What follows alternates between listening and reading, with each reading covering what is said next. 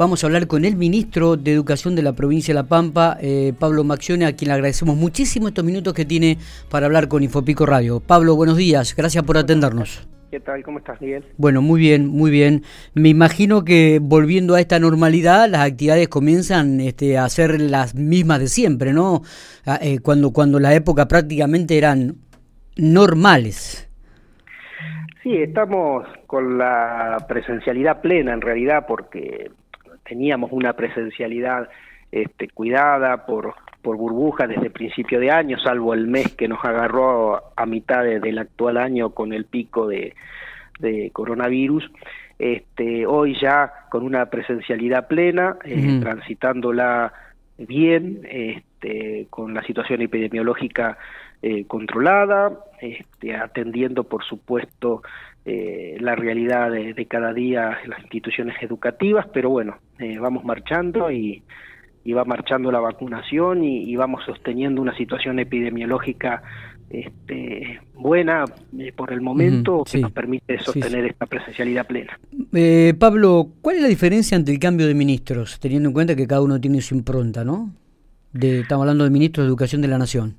Sí, mira, nosotros tenemos este, nos, por supuesto que nos presentamos con el nuevo ministro, este, con las nuevas autoridades, estamos trabajando muy bien, se respetó todo lo que se venía trabajando y se amplió con, con nuevas alternativas, firmamos el convenio este, Volver a, la Escuela, que implica más recursos para seguir trabajando en la vinculación de aquellos estudiantes que se habían desvinculado. Firmamos el convenio de Conectar Igualdad también, lo firmó el gobernador eh, hace una semana aproximadamente, que ya se venía trabajando, pero ahora se cierra con la firma del convenio para la llegada de, de las primeras netbook al sistema educativo pampeano, la verdad que es una persona este, muy ejecutiva, hemos trabajado, acordado fácilmente, eh, eh, tuvimos reuniones con funcionarios de distintas áreas, de responsables de programa socioeducativo, con el secretario del Consejo Federal de Educación, con la gente que está trabajando en el tema de infraestructura, así que la verdad la apertura y, la impronta de trabajo federal eh, se mantiene y, es muy buena. Así que bien, estamos trabajando coordinadamente y articuladamente y con respuestas muy rápidas ante cualquier requerimiento que la provincia haga. Está confirmado que las clases comenzarán el 2 de marzo y serán 190 los días de clase en el 2022. Exactamente, hubo un acuerdo de todas las jurisdicciones de este, hacer el esfuerzo en base a, toda la situación vivida en estos últimos dos años de eh, el ciclo lectivo este, que se inicia en el 2022 eh, dictar 190 días de clases, empezarían el 2 de marzo en la provincia de La Pampa, que es cuando empieza el ciclo lectivo 2022, ese día, hasta el día anterior estamos en el ciclo lectivo 2021, Comunidad Pedagógica 2021. A partir del 2 de marzo del 2022 empieza el ciclo lectivo que se extendería hasta el 19 de diciembre y se cumplirían los 190 días de, clase. Eh, Pablo, ya se comenzó a, evaluar el trayecto educativo 2020-2021. Eh, la pregunta es, eh, ¿este año va a haber repitencias? ¿Los chicos van a, aplazar se van a respetar los trayectos para hay que, hay que acreditar saberes con un sistema este, de evaluación que estamos trabajando ya desde el año pasado, que sigue la trayectoria de los estudiantes, con alternativas este, inclusive en algunas escuelas ya están trabajando a contraturno en aquellos casos que hay que profundizar este, el seguimiento de las trayectorias escolares de los estudiantes, con este, las acciones que este año se empezaron el 8 de febrero y que el año que viene, por supuesto, continuarán en los casos que, haga falta, pero siempre hablando este, de la necesidad de acreditar saberes, por supuesto. Está bien, eh, porque de acuerdo a lo que tenía entendido, eh, en el primer trimestre se recuperaron algunos, en el segundo trimestre se recuperaron otros y en este trimestre también se está recuperando contenidos de también del 2020. Seguramente y, por eso digo que se fortalece con algunas acciones, las instituciones educativas se han ido organizando, en algunos casos hacen inclusive eh, trabajo a contraturno con algunos estudiantes y también estamos pensando en alternativas durante el mes de febrero, es decir, lo importante es que los estudiantes acrediten los saberes, por supuesto. Está bien. ¿Cómo ¿Cómo manejaron esto de los estudiantes desvinculados? ¿Te, eh, llamó mucho la atención? ¿Hubo un número muy alto? ¿Se puede conocer ese número con el que estuvieron trabajando? Mira, nosotros la desvinculación varió de acuerdo al momento eh, que podamos hablar, si, cuando no había clases presenciales, cuando empezaron a haber clases presenciales. La respuesta a la presencialidad fue eh, mucho más positiva, esto en palabras de, director de establecimiento y fundamentalmente de nivel secundario, de lo que se esperaba. Había mucho más temor de lo que en realidad ocurrió. Esto avala la importancia que tiene la presencialidad cuando la situación epidemiológica este, lo permita. ¿Cómo trabajamos con los estudiantes desvinculados? Primero, la provincia de La Pampa tiene la totalidad de los estudiantes nominalizados.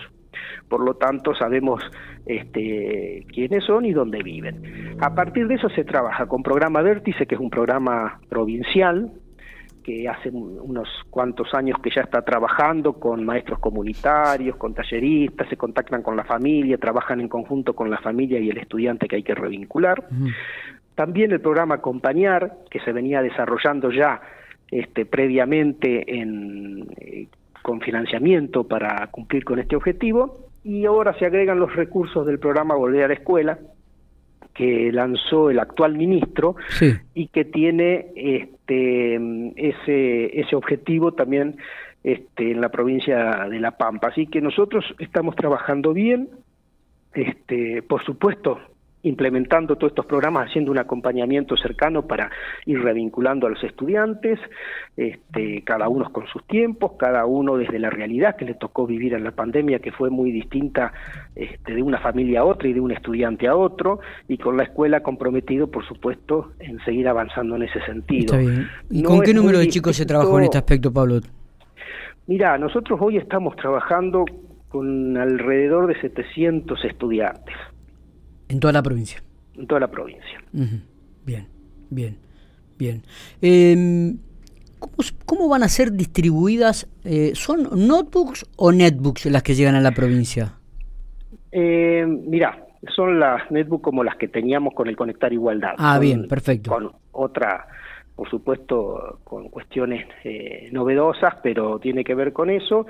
El convenio que firmamos nosotros son por 4.194 netbooks exactamente, que van a empezar a llegar por etapas, dirigidas en un principio a 89 establecimientos educativos. Se le está dando prioridad por una definición nacional a escuelas este, de ámbitos rurales, teniendo en cuenta que en nuestra provincia ámbito rural se considera este, aquellas eh, localidades que tienen hasta 3.000 habitantes, es decir, estamos hablando de que a nosotros nos cubre este, una importante cantidad de, la población, no es que son escuelas rurales de las que están en el medio del ámbito rural. Localidades que tienen 1.500 o 2.000 o 2.000 hasta 3.000 habitantes van a recibir eso, esas localidades o esas, esas escuelas o son los que van a recibir primero las NEBU, entonces. Van a empezar a recibir esa también con algunas escuelas quizás de, ciudades más grandes, pero que haya una situación del contexto eh, de vulnerabilidad social analizado, pero la idea es que en el mediano plazo, todos los años, todos los estudiantes, digamos, del primer año, este, del nivel secundario de todas las escuelas públicas de la provincia vuelvan a recibir las, las netbook al igual que el personal docente. Está bien, está bien, perfecto. ¿Cuántas estarían llegando a la provincia? ¿Cuántas han llegado ya? Mira, todavía no llegaron eh, ninguna, pero en el corto plazo estamos recibiendo, creo que el primer envío serán cerca de 400, por los que nos dijeron, y vamos a recibir en base a este convenio 4.194. Perfecto. ¿Y estas 4.194 llegarían antes de que se inicie el ciclo electivo 2022? Mira, yo creería eh, que posiblemente sí, no te lo podría asegurar, porque depende también de las entregas que estén haciendo, porque esto fue a partir de un acuerdo del Ministerio de Educación de la, Nación con eh, las empresas que fabrican este, netbook que tuvieron que ponerse a, ponerse en marcha nuevamente con, la fabricación eh, de estas herramientas tecnológicas y van entregando eh, por etapas y además tienen que distribuir, imagínate, en toda la República Argentina. Yo este, creo que en el corto plazo sí, porque además la idea es entrar en un ritmo donde todos los años empiecen a llegar las netbooks para ir cubriendo en el mediano plazo la totalidad de los estudiantes de nivel secundario. Está bien.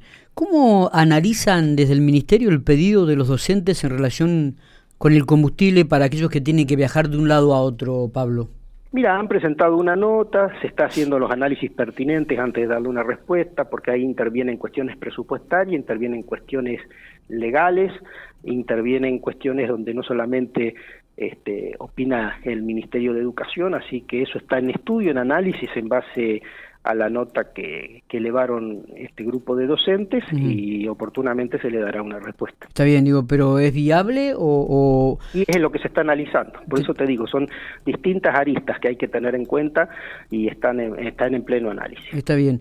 Eh, en el día de ayer o antes de ayer habíamos hablado con gente de escuelas, hogares y rurales donde se han formado un nuevo sindicato eh, criticando un poco eh, el manejo y la política que han tenido para las escuelas rurales y hogares. Por ejemplo, la escuela hogar eh, de Ojeda supo tener hasta 120 alumnos hasta el 2019 y actualmente tiene 12.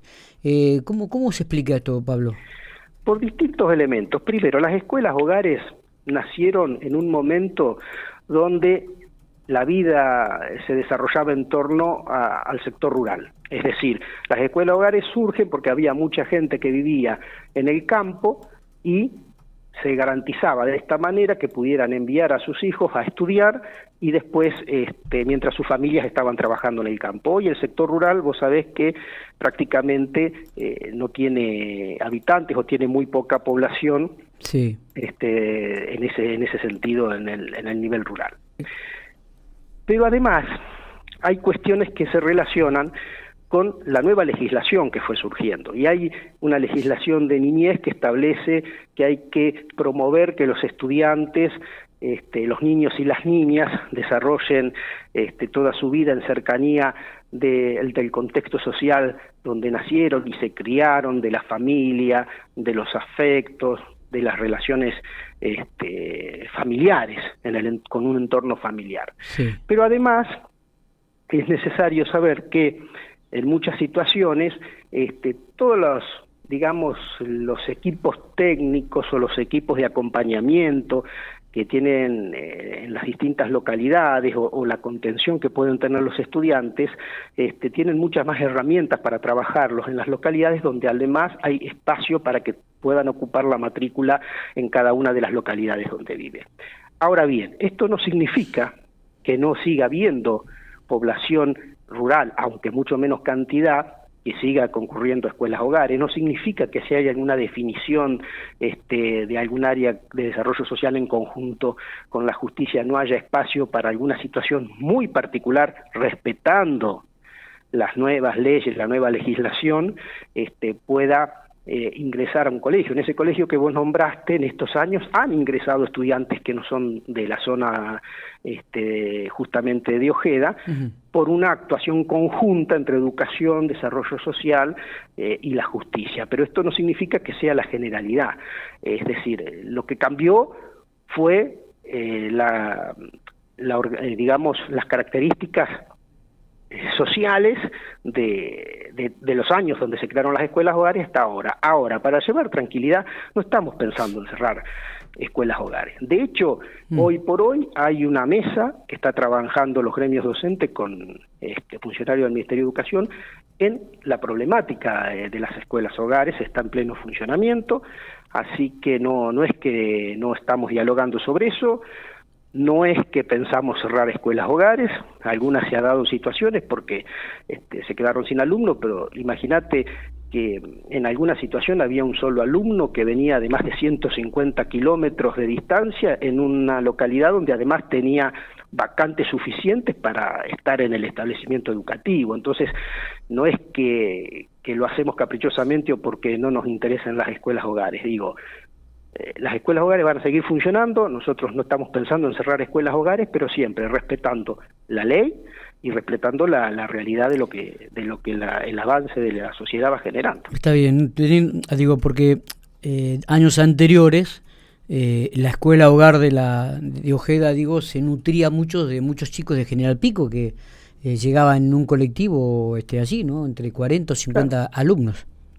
Claro, por eso, y hoy están yendo a las escuelas de General Pico y tienen todo el acompañamiento que necesitan en la misma ciudad y no los estamos alejando de los entornos familiares ni de relaciones sociales que ellos tienen, que es lo que promueve la ley eh, de niñez vigente. Pero además, digo, eso no significa que no haya chicos de Pico que vayan a la escuela de Ojeda, lo van cuando la circunstancia y los equipos técnicos de los ámbitos que yo te nombré recién acuerdan que es necesario, es conveniente que estén en alguna escuela de hogar, por ejemplo, como el caso de Ojeda, donde se han generado ingresos cuando fue necesario. Eh, Pablo, ¿te preocupa la calidad educativa de la provincia de La Pampa? La calidad educativa siempre es una preocupación y un objetivo permanente. Y cuando hablamos de calidad educativa no hablamos solamente desde lo pedagógico, porque en la provincia de La Pampa desde lo pedagógico tiene un buen este, nivel, los docentes pampeanos y las docentes pampeanos realmente eh, tienen mucho compromiso y, y, brindan una educación de calidad, también hablamos de la infraestructura y también hablamos de los recursos que tienen y también hablamos del salario docente. Todo eso hacia la calidad educativa es una preocupación permanente y siempre estamos tratando de paso a paso ir mejorando las situaciones que puedan estar pendientes para garantizar una mayor calidad educativa, por supuesto, equidad e inclusión al mismo tiempo. Eh, Pablo, ¿qué pensás o, qué se te cruza por la cabeza cuando este, de parte de la oposición en plena campaña indican que no hay un periodo evaluativo o que no se está evaluando el nivel educativo y que es muy bajo en estos momentos? Bueno, de hecho, el primero de diciembre este, yo no recuerdo ahora si es el primero o el 3 de diciembre, se convocan a las pruebas a aprender, así que la evaluación se hace y se hace en forma permanente. Este, no es cierto eso de que no se, no se evalúa. Sí hubo una situación particular, que todos sabemos durante estos dos años, que fueron muy complejos, donde este, realmente el esfuerzo que tuvieron que hacer los equipos directivos, los docentes, las docentes, las familias, los propios estudiantes, los coordinadores en sostener este, clases de una manera distinta a la que no estábamos preparados, que no tenía que ver con la presencialidad, hizo que eh, las prioridades fueran otras, pero de hecho las pruebas a aprender se van a realizar en el mes de diciembre, se van este, a analizar, esto ya fue aprobado en el último Consejo Federal de ah, mira Educación. Vos, mira vos, esto no lo este, sabíamos, por lo menos no lo había leído en ningún lado. Y, y, en el último consejo, en el mismo que se aprobó lo de los 190 días, se aprobó la fecha de las pruebas a aprender que se van a desarrollar en lengua y matemática. Este, yo ahora lo que no recuerdo si era el primero o el 3 de diciembre, pero entre esos días. ¿Y en qué año es esto, Pablo? Sexto grado de primaria. Sexto grado de primaria. exactamente. Para mitad del año que viene van a estar los resultados, que es el tiempo que siempre se tarda en, hacer el análisis de los resultados, y se hace en todo el país. Perfecto, perfecto. Pablo, la última, y también se le hicimos al ministro Juan cuando hablamos el otro día, ¿qué harías y qué no después de lo aprendido en la pandemia? Mira, yo creo que lo que nos enseñó eh, la pandemia un poco en el sistema educativo es que uno tiene que adoptar las herramientas tecnológicas no como un reemplazo del aula, pero sí para, este, para incorporarlas eh, desde lo pedagógico en el sistema educativo, porque además este, tenemos que prepararnos para que si en algún momento se repite la situación, este, tener un trabajo de base realizado, creo que nos obliga a repensar desde los espacios, del uso de los espacios hasta la adaptación del mobiliario de las instituciones educativas en los espacios que tenemos. Creo que este, no sé qué no haríamos, no sé, porque la verdad que fue tan sorpresivo y cada uno pudo salir de la manera en que lo pudo hacer. Sí creo que tenemos que seguir profundizando en que más allá de que haya una línea política clara desde el Ministerio, confiar también en lo que los equipos directivos conocen del contexto de cada una de las instituciones educativas. Eso nos ayudó muchísimo a este, transitar eh, con mayor... Este, no, no sé si decirle éxito, pero sí tranquilidad, el, este periodo de, año y medio eh, de, pandemia y, de situaciones inéditas. Quizás antes todos estábamos muy acostumbrados a recibir eh, qué hacer desde el primer día de clase hasta el último este, y seguir un lineamiento muy estricto y yo creo que el lineamiento está bien, los objetivos está bien, el acompañamiento de los coordinadores para los objetivos irrenunciables es perfecto, pero sí escuchando también a los equipos directivos y los docentes sobre la realidad de cada contexto de cada una de las instituciones, que es distinto entre una localidad y otra, y al interior de una localidad inclusive entre una institución y otra. Entonces yo creo que esas son las cuestiones que, que tendrían que quedar. Pablo, te agradezco mucho estos minutos, como siempre, ha sido muy amable. Gracias a vos, nos vemos.